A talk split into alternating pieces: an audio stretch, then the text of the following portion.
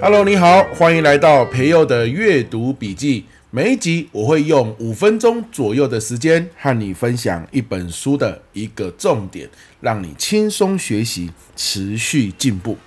这一集我们要分享的一本书是怡晨老师的《高效时间管理课》，作者是林怡晨。好的，我先来朗读一段我写在笔记本中的重点。工作和生活平衡其实是个假命题，真正重要的是你的心境是否平衡安好，在逆境时仍然心怀感恩，永不放弃，努力逆风；有余裕时心怀感恩地照顾身边的人。凡事都是最好的安排，倾听自己的声音，把持初心。真相是时间的女儿，最后会迎来价值。出处：怡晨老师的高效时间管理课，作者林怡晨。我的心得是这样哈啊，原来工作和生活平衡是个假命题。我们常常说，哎呀，工作和生活要平衡嘛。那它是假命题，什么才是关键呢？怡辰老师说，心境的平衡才是关键。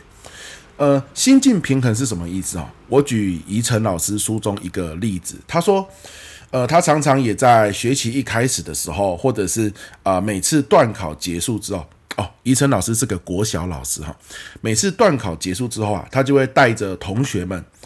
诶，开始来规划时间，开始来规划，可能从这次段考结束到下次段考之间，我们的时间要怎么规划呀？我们的目标要怎么规划呀？我们每天要做什么事情？要做什么功课呀？好，这样子去做规划。可是呢，怡辰老师说，规划好之后啊，如果比如说当天，诶，孩子可能呃因为生病，因为可能体育课跟别班比赛输了，心情很糟。好，或者是 因为跟朋友吵架，心情不好，导致他那一天规划要写的任务、要完成的任务没有完成。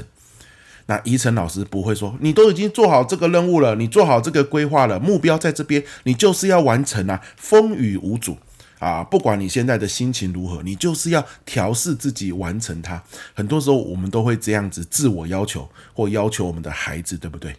可是医生老师说，如果我们这样子严格的要求，只会让孩子害怕设定目标，这个目标就会变成压力，我们就不会喜欢他，好，甚至不会亲近他。如果某一两天真的心情很沮丧，很不适合，很没有动力去完成目标，把这个目标移到隔天就好了。好，隔天呢，完成昨天的目标，再加上今天的目标，努力的啊把这个目标赶上。好，这就是一种心境的调试。我觉得这很有道理。你看，很多伙伴、很多朋友，或是我自己啦，要减肥的时候，可能规定自己每天要跑五圈操场。可是呢，今天可能工作很累，回家很晚啊。今天可能去聚餐喝了一点酒，然后呢有点喝醉。那这个时候没有跑五圈操场，你的心里的想法是什么？如果你告诉自己，哎呀，总是有那么一两天嘛，不适合跑步的日子，那你的心境就会很安稳。那你可能隔天变成跑五圈半、五圈半、五圈半、五圈半、五圈半，可能十天之后就把这个当天因为下班太晚回家没有跑的五圈就补回来了。好，可是呢，如果你说我一定要去跑。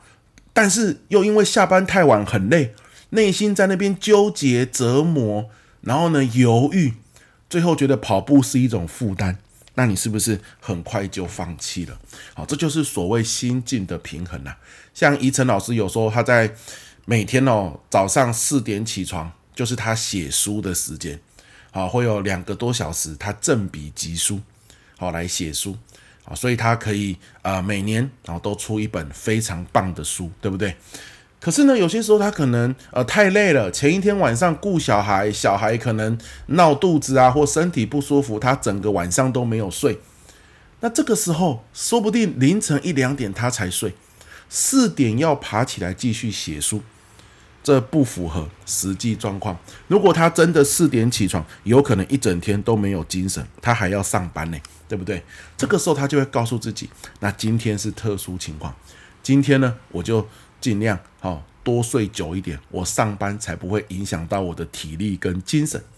他会因为今天没有起来，然后就觉得，哎呀，我一天没有写书了，哎呀，这个内心觉得说很对不起写书这件事情啊，没有完成，内心很折磨，导致好几天都不碰写书这件事嘛？不会，很自然。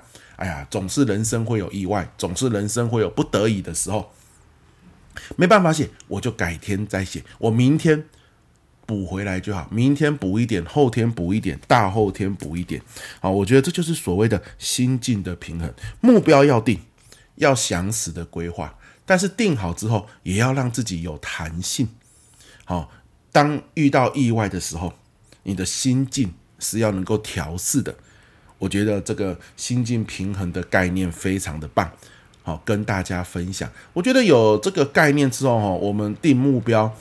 才不会那么的害怕。很多人定目标非常的慎重其事，其实哦，这个慎重其事背后哦，心里面其实是害怕的。害怕什么？定了达不到，定了我就要给自己一个高标准的要求，反而这样子定目标变成是一种压力。好，有弹性，心境的平衡，我觉得是我在看到这一段的时候非常大的收获，也跟大家分享。希望这一集。对您有帮助了，我们下一集见，拜拜。